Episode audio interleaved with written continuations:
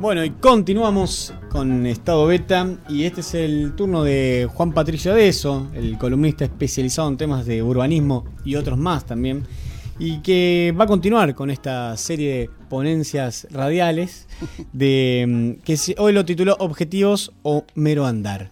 Buenas noches, Juan. Bueno, buenas noches. Ya hemos hablando, pero palabras solamente. Eh, muy bueno la, la, anterior, realmente sumamente em, enriquecedora y reflexiva. Eh, está, ya lo pueden ver en estadobeta.com, también está en nuestro Facebook ahí colgado. Em, muy, muy bueno porque realmente nos llevó a plantearnos o a, pensarnos eh, un San Andrés Giles, una región desde otro punto de vista, de otro punto de partida, tratando siempre de incorporar esto que recién hablamos en la entrevista anterior, de usar más el I, por ahí somos la suma de todas esas cosas, está ahí en nosotros, veámoslo o no lo veamos. Sí, sí, sí, tal cual. Eh, la idea eh, un poco de, toda la columna es ir sumando, ¿no?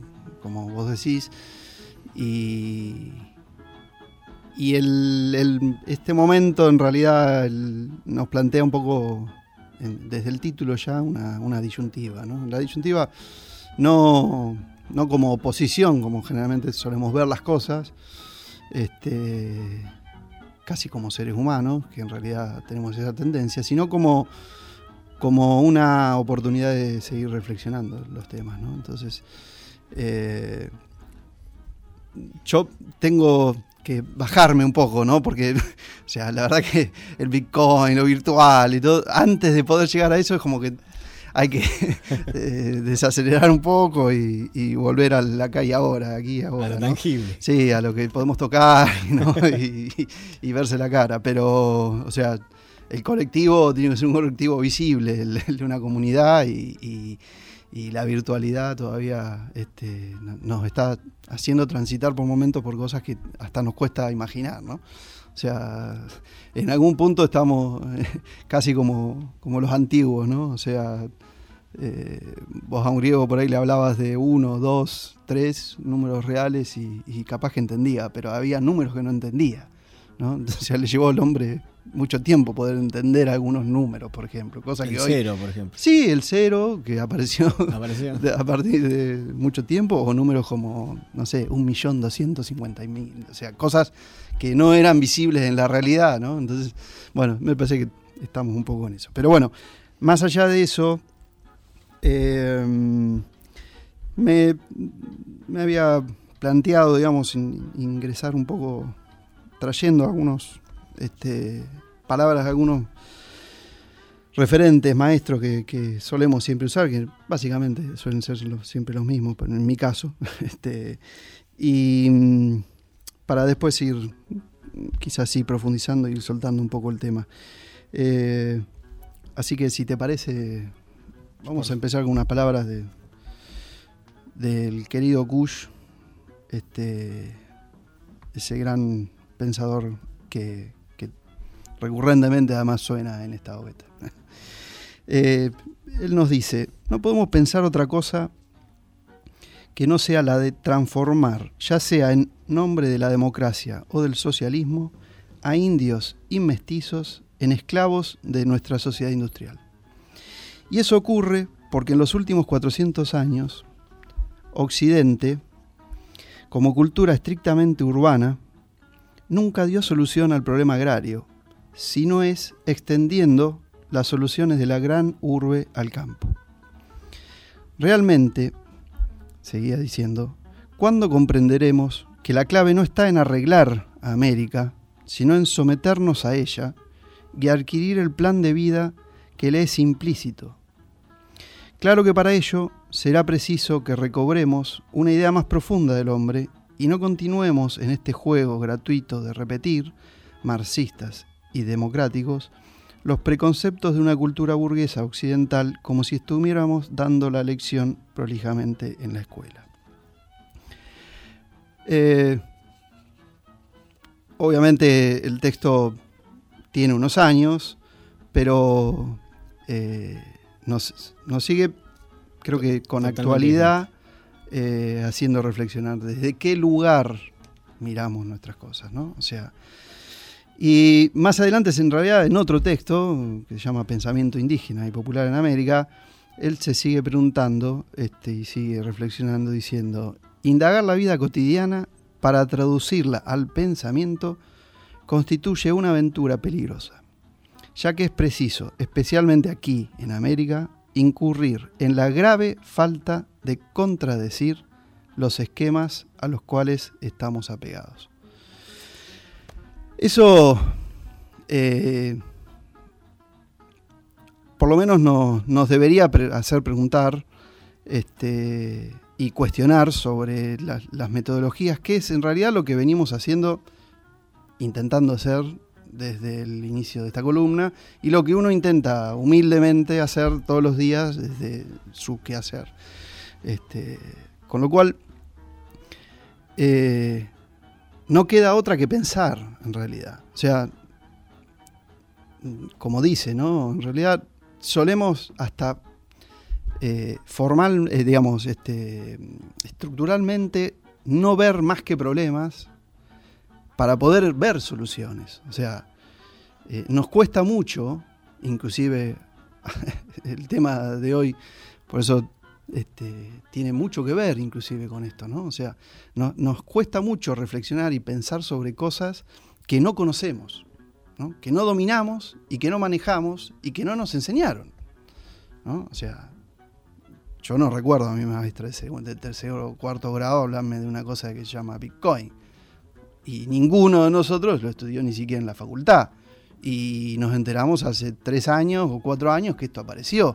Con lo cual hay un recurso que nos surge realmente en la realidad nuestra y que la tenemos que pensar sin ningún instrumental, o sea, más que la vida misma. Entonces, eh, la vida se está haciendo mucho más compleja que inclusive en la época del querido Kush, con lo cual este, hasta pareciera por momentos que ir a buscar este, fuentes de reflexión a esos momentos de la historia eh, fuera eh, anacrónico, ¿no? Porque eh, pareciera que hoy, si, si, no te manejas con el mismo lenguaje, con las mismas palabras y, con, las mismas, este, con los mismos instrumentales y metodologías de la actualidad, estás fuera de época, ¿no?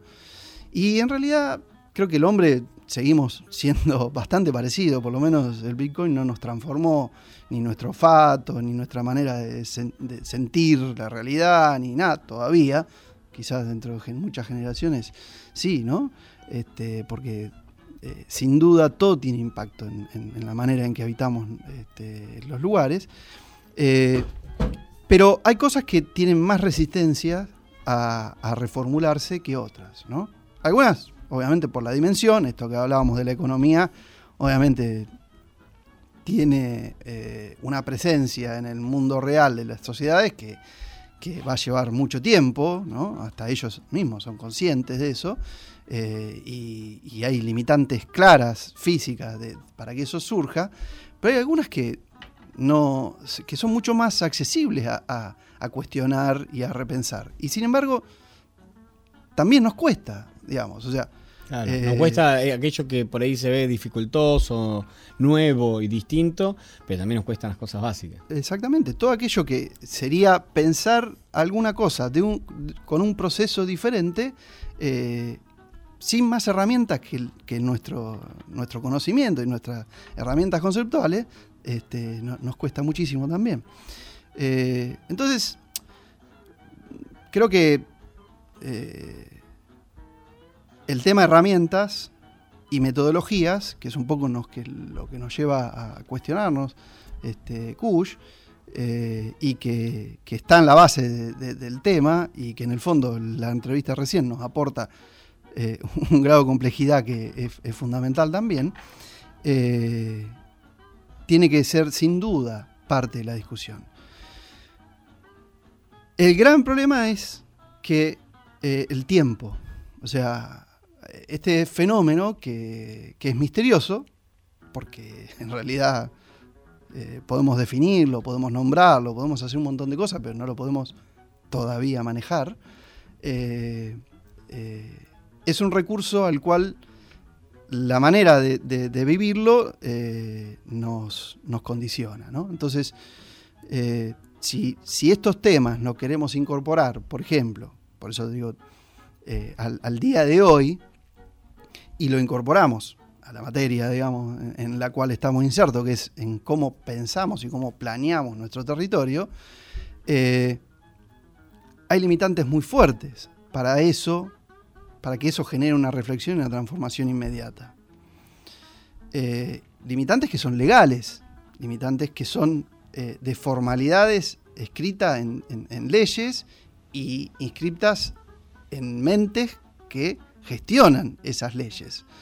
Eh, entonces, esa es una limitante física muy fuerte, de metodología muy fuerte, que, con la cual en realidad hoy tenemos que lidiar. ¿no? Eh, ahora, yo estoy convencido que hay que manejar ahí, sí, canales diferentes. ¿no? Entonces, eh, creo que hasta además como, como argentinos, americanos, hasta tenemos ese atributo también de poder como manejarnos en, situaciones diferentes, ¿no? O sea, eh, lo, lo, formal y lo informal es una característica nuestra, desde nuestros orígenes, ¿no? O sea, eh, las leyes escritas desde España eran una cosa, pero la realidad acá era otra. Entonces, eh, la realidad nuestra es, lo, palpamos permanentemente. Entonces, esos dos canales de formalidad e informalidad que tenemos apropiados culturalmente, creo que tenemos que en este caso utilizarlos positivamente. Y, eso en realidad nos quita un poco de peso, este, de conciencia, como para poder conducirlos y llevarlos este, de manera este, paralela. Eh, por momentos se hace más difícil porque el, factor tiempo y, uno desea que las cosas se precipiten más, este, pero los tiempos del hombre y los tiempos de la escultura y los tiempos tienen a veces plazos que nos exceden en vida inclusive. Entonces, cuando uno ve el, proceso de construcción de un lugar en esos términos, bueno, la cosa se relaja y en realidad esta discusión puede dar fruto quizá dos generaciones más. Este, y ya no deja de ser un problema, en realidad. Sin embargo, yo vengo de una reunión en el Consejo Deliberante debatiendo qué hacemos antes de fin de año para modificar el código. ¿Se entiende? Entonces, esa es la realidad. hay un plazo determinado. En donde hay tiempos, hay este, elecciones, hay gestiones, hay cambio de personas, hay cambio de cosas. Entonces, toda la metodología y el sistema te lleva por un carril, pero sin embargo la reflexión te tendría que estar haciendo repensar esa misma estructura sobre la cual estás andando. Eh, entonces, el desafío, el desafío sigue siendo este, los de objetivos o mero andar. O sea, nuestro método actual es la de objetivos. O sea, nosotros tenemos, y en el primer texto que habíamos puesto, donde pensamos un poco sobre este, los, marcos metodológicos y cómo pensar estas cosas, este, habíamos este, puesto, escrito en el texto que está en, la web, el, ejemplo de, que generalmente pensamos un plan eh, como una repisa en la cual colocamos objetos proyectuales que son como esos objetivos del plan, eh, según un orden de prioridades, en donde los más accesibles, este, como eh, iluminar la calle Belgrano, están en el primer estante y la utopía termina estando en una repisa allá lejos, a la cual este, no accederemos nunca porque estaremos saltando permanentemente queriendo llegar, pero tenemos un metro setenta y la repisa tiene cinco metros y no tenemos otra herramienta más que, nuestra única realidad, con lo cual va a ser solamente un objetivo que no va a transformar la realidad en la que habitamos. Ese es el manejo de, además de la ciencia, donde plantea solo afirmaciones, además, ¿no? Eh, eh, le cuesta mucho eh, manejar lo que niega y lo que afirma en un solo cuerpo, y la ciudad es eso, es, lo que está bien y lo que está mal. es lo que está a favor, o sea, de acuerdo a un plan y, además lo que no está de acuerdo a un plan. Y eso en un plan no lo podés escribir, ¿no? Porque es como o sea, poner es el cero, digamos. Es una cosa que no podemos ni pensar todavía. Que yo esté de eh, acuerdo en algo no significa que esté eh, que no esté en desacuerdo con otras cosas. Justamente eso hace mi mundo y me limita. Exactamente, y de hecho la complejidad de la realidad nuestra no es el, el modelo del plan. O sea, cuando yo les, digamos, en la facultad hacemos un ejercicio que es conocer fragment ciudad, digamos, y, después ver el modelo de la normativa de la ciudad que estamos viendo. ¿no? Y cuando los pibes, digamos, se meten en la ciudad, yo lo, digamos, trato de que se metan con los pies en el barro, digamos, desde otra lógica, no la del modelo que lo intenta generar, pero en un momento de la cursada tienen que contraponerlo. Y entonces ahí es donde realmente tomás conciencia y decís, o sea, ¿cómo puede ser que eso este, que está ahí eh, supuestamente se está construyendo con este modelo que no tiene nada que ver con esa realidad que se... ¿Y, ¿Y por qué? Porque, bueno, porque hay cosas que se escapan, ¿no? cosas que son parecidas, cosas que no fueron pensadas, cosas que fueron construidas temporalmente fuera de ese modelo. ¿no? Entonces, bueno, las herramientas en realidad este, más este, actuales nos ayudan a pensar con mayor complejidad. En realidad, el manejo de información que hoy te permiten las herramientas, la tecnología actual, es justamente incorporar mayor cantidad de variables para pensar. Claro. Eh, lo que no ves no, es difícil de pensar, pero la tecnología, la, máquina, la computadora, para llamarlo de alguna manera, este, tiene capacidad de manejar muchas más cosas y de procesarlas por vos. Y ser atemporal además de ser atemporal. Entonces, y hoy es un recurso escaso para mucha gente y entonces hoy en realidad está dejando afuera a mucha gente de, digamos, de la utilización de ese recurso. Eh, entonces, por eso digo que hoy todavía seguimos teniendo que tener este, como canales diferentes para transitar esta realidad. No la podés negar a la tecnología, eh, tampoco podés ser rehén de ella. Eh, y, el equilibrio y finalmente, digamos, este, apropiarse, o sea, hacer tuya una cosa que fue generada por otro, eh, será el secreto este, que, como cultura, entiendo yo, este, nos permitirá encontrar un poco nuestro camino, como gilenses, como argentinos, como americanos, como habitantes de este planeta en realidad, ¿no? Porque en realidad hoy los límites también están más, más confusos. Eh, entonces, eh, fíjate que desde esa metodología, eh, hay una frase que la verdad que no sé de dónde lo saqué, pero debe ser una charla de, estas de, conferencias de planificación y yo, que dice que un objetivo sin plan es solamente un deseo. ¿Cómo leemos eso? O sea, un objetivo sin plan es solamente un deseo. Con lo cual, como le decimos al chico, caca. Eso no se, ¿no? O sea, está mal.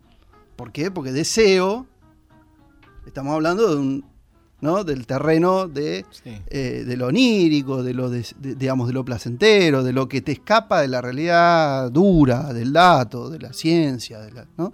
Y tendemos a, a, esas cosas escaparle. ¿Por qué? Porque la subjetividad es algo que le tenemos miedo finalmente. Porque ¿cómo la manejas?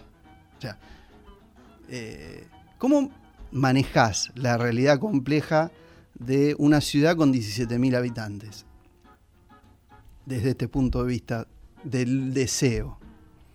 O sea, cada habitante un deseo podríamos llegar a decir. ¿Y, eso cómo lo manejas desde, desde la construcción de un objetivo? Entonces, la síntesis, la simplificación, eh, los, digamos, los sistemas este, que tienden a homogeneizar, eh, son los métodos que solemos utilizar.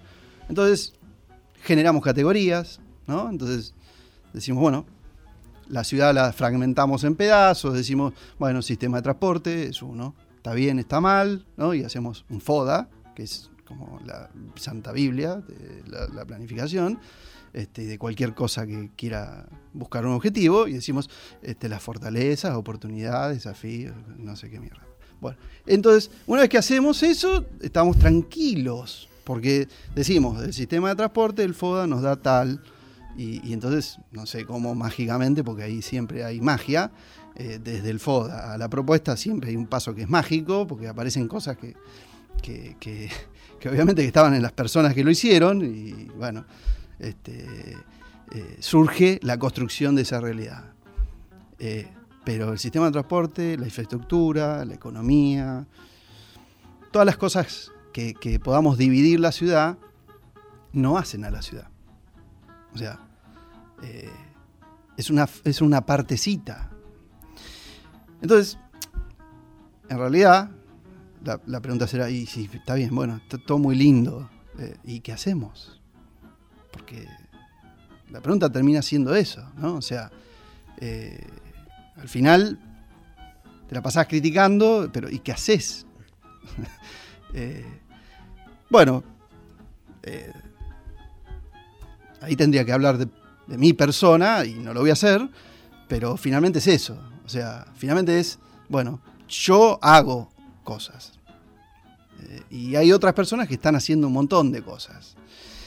Y creo que el desafío pasa más por ahí. Y por eso, en realidad, el mero andar es más un espacio de encuentro de andares y de cosas compartidas y de reconocer la mayor cantidad de diferencias, no las igualdades, porque en esas diferencias en realidad hay, más riqueza que en la igualdad. O sea, de hecho, cuando tendemos a, categorizar, homogenizamos y, y, decimos, estos son tal, ¿no? Lo más básico, burdo, las clases sociales, ¿no? O sea, podemos decir, bueno, la clase baja, la clase media, la clase alta. Y con eso es una estructura conceptual utilizada en un momento de la historia para tales fines, digamos. O sea, agrupar o dar atributos, ¿viste? A una cosa. Pero eso no explica y, no expresa la realidad que nosotros habitamos. Porque no te define a vos como ser humano, como familia, como comunidad, como nada. O sea, ninguno de todos esos indicadores. Y vivimos construyendo cada vez más de eso, porque si no, no la podemos pensar la realidad. Y creo que se trata de todo lo contrario, sino que tenemos que animarnos a hacer. O sea, un poco vos lo decías, o sea, eh, creo que fuera al aire inclusive. A mí me gustaría participar de la discusión de si la ruta pasa, ¿no? Y, o sea, de cualquier tema. Y creo que hay que construir herramientas de ese tipo. O sea, eh, la construcción colectiva con la mayor cantidad de diversidad es una herramienta como el Bitcoin que tenemos que aprender a utilizar.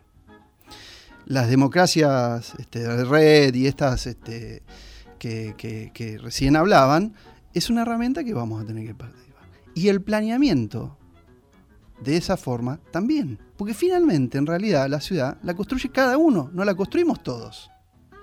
O sea, eh, la ciudad la construimos entre todos, decimos, como gran mensaje. Pero en realidad la, ciudad real la construimos cada uno con cada una de nuestras acciones. Eh, entonces, y las decisiones son individuales. Claro, desde, perdóname, ¿no? Desde la vereda que le cambiase el color, en un momento en Capital Federal las veredas era un atractivo, sigue siéndolo por ahí, pero bueno, el último, los últimos gobiernos y por razones económicas también y demás, se usó el cemento como se usa en muchas partes del mundo y digo, desde esa cosa mínima de la vereda, cómo está conformada en el frente de tu casa, el árbol que uno pone o que saca, eh, adiciones un poco más complejas, por ahí el uso del agua, el uso de los recursos ¿no? naturales y demás. Es que por eso eh, creo que tenemos que abrir cada vez más estos campos en vez de cerrarlos, que es lo que estamos haciendo. Eh, otro de los ejercicios que hacemos con los pibes es justamente en la facultad, es este, repensar normativas o repensar señales, como lo llamamos. Que si llegamos es la idea este, para el próximo encuentro, si, este, si nos da el, año. Eh, pero eh, tenemos una limitante muy grande para eso. O sea, creemos que eh, un indicador de ciudad es dejar tres metros de la línea municipal. Y en realidad es todo un ambiente el que cada familia crea en ese lugar y, lo que, digamos, lo que realmente le da a la ciudad es lo que hace en esos tres metros, no los tres metros que es una medida solamente. Entonces, las calidades de los espacios eh, no son variables de modelo de ciudad, sino que es el, dato duro. ¿Por qué? Porque no lo podemos pensar. O sea, eh, ¿por qué? Porque entramos en, otra vez en, el gran dilema que es la subjetividad. Si yo te digo que el frente de tu casa tiene que ser lindo, y lo escrito en el artículo tal del código de edificación de Giles. Entonces, frente a casa tiene que ser lindo.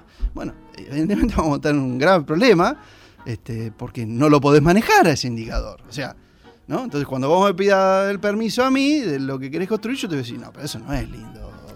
Entonces, ¿cómo hacemos para este, encontrar un punto en el cual finalmente el Estado, que es el que controla, dice, eso es lindo? ¿Te das cuenta? Claro, y por ahí eh, pensando y siguiendo jugando con esto, algo muy bello tampoco podría ser. Entonces, digo. Se me ocurre, perdón que te interrumpa, pero mm, se me ocurre que a veces se puede promover lo que es lindo sin decir directamente que es lindo. Por ejemplo, eh, como esos concursos que me parece que en el sur, no me acuerdo si era en Villa Langostura o donde se hacían sobre los eh, jardines de adelante de las casas, ¿no? Sí, hay varios. Entonces, bueno, ibas caminando y era impresionante las rosas que tenían las Pero para eso vos tenés que pensar... Indirectamente estaba... Pero por eso, vos tenés que comprender cuáles son los factores que actuaron para que ese espacio tenga las características que vos asociás con la belleza, con, Entonces, pero esas calidades eh, hay que estudiarlas y hay que ver cuáles son. Entonces, me parece que tenemos que construir este, justamente modelos, eh, en realidad no modelos, sino este, herramientas de construcción de la ciudad que justamente sean más flexibles. Y ahí traemos al amigo Ingol con esos manifiestos del diseño de ambiente que vimos en el primer encuentro, en donde justamente plantean uno de sus puntos esa flexibilidad del diseño. Ahora, tenemos tan enraizado, por eso digo en la formación y por eso traje a Kush, eh, la manera de, de proyectar que inclusive, y es propio de mi oficio, no existe pensar una, la construcción de una casa sin tener muy claro y preciso cómo es el resultado final de eso que voy a hacer. O sea, es algo que, no lo podemos comprender. Sin embargo, grandes obras de arquitectura se han hecho recreando la ficción del proyecto, pero la realidad fue el hacer mientras tanto.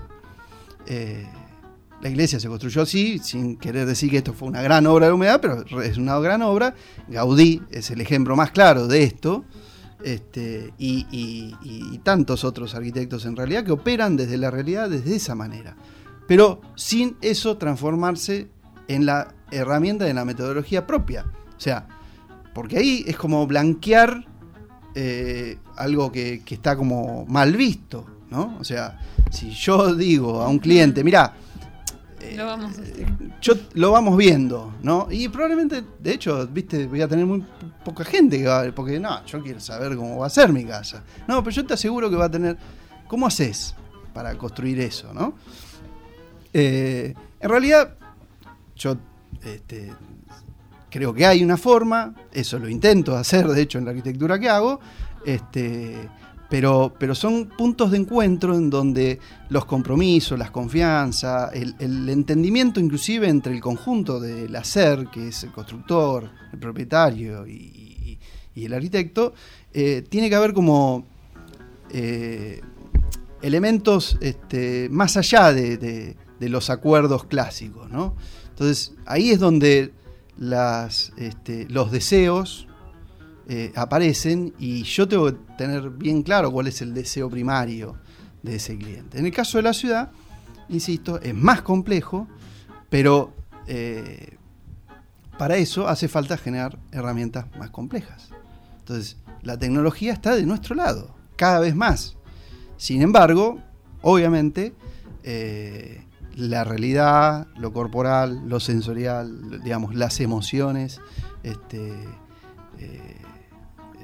digamos, son, son la fuente primaria de, la ser ciudad, pero que hasta inclusive, fíjate que hasta las tecnologías terminan adaptando y, siendo sensibles a esos recursos. O sea, eh, cada vez más el concepto este de realidad aumentada eh, empieza a incorporar eh, mayor cantidad de elementos, ¿no? O sea, la, geolocalización, este, las cámaras, o sea, reconoce lo que ve, eh, el día de mañana va a reconocer lo que escucha el celular, eh, podrá tener capacidades hasta olfativas y reconocer ambientes o especies o lo que sea este, por lo que ve, por el lugar, por lo que escucha, o sea, y será una herramienta más como para otra vez incorporar complejidad a nuestras herramientas. Ahora, de que eso transforme el hacer cotidiano de hoy, de mañana, cuando tenga que seguir trabajando en cosas, estamos todavía muy lejos.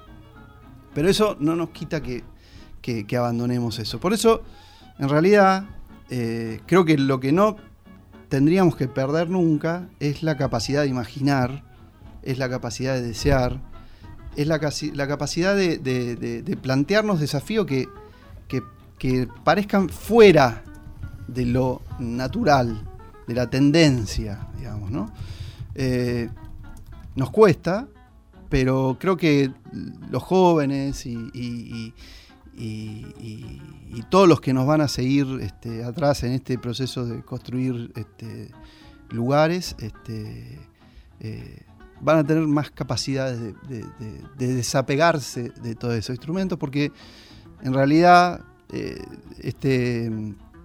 alerta, digamos, de la educación eh, y la crisis de la educación formal sospecho, intuyo que en algún momento va a dar la vuelta y eso que para hoy, hoy para nosotros es un gran problema y, es, digamos, desgarrarse las vestiduras, qué horror, los chicos no saben sumar o qué sé yo, o escriben con falta de ortografía, quizás nos den una sorpresa.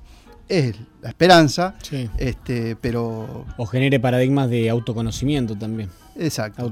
Y para eso el territorio tiene que ser también amplio. Entonces, eh, Creo que por eso tenemos que abandonar solo la idea de ciudad como, para, como, como, como, lugar y como ambiente para construir e incorporar, sobre todo en un partido donde el 97% de nuestro territorio no es urbano. Entonces escapa a esa lógica de lo urbano y se mete en un terreno que tiene otro tipo de complejidades pero que tiene otros tipos de oportunidades. Sí, claro, totalmente. Entonces, y otra riqueza de vida. Esa riqueza, que la tenemos bastante eh, descontrolada mm. eh, y, sobre todo no la, no la, conseguimos como parte de nuestro territorio, sino que es, campos de chacarero, o sea, es, suelo de otro, ¿no? O sea, lo que es único en nuestro es la ciudad, el resto es de otros.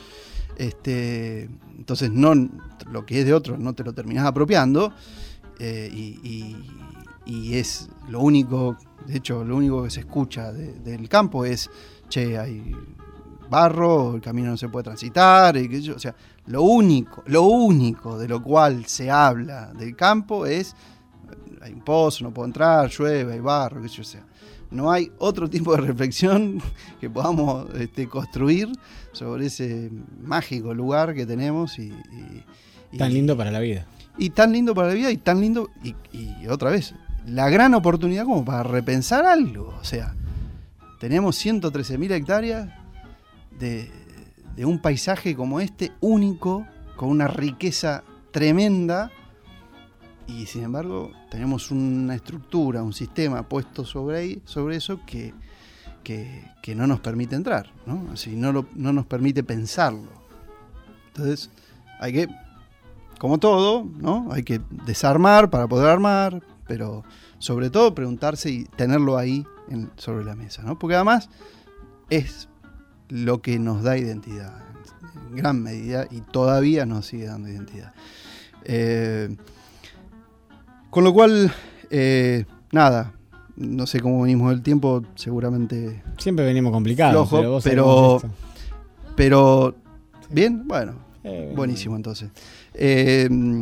con lo cual, quería leer una frasecita de Caveri que nos plantea un poco estas paradojas de la tecnología que, creo que nos va a aportar. Empieza en realidad con una cita de Heidegger que dice, el camino está lejos, no tanto por em, no tanto porque conduce a lo lejano, sino porque conduce a través de lo próximo.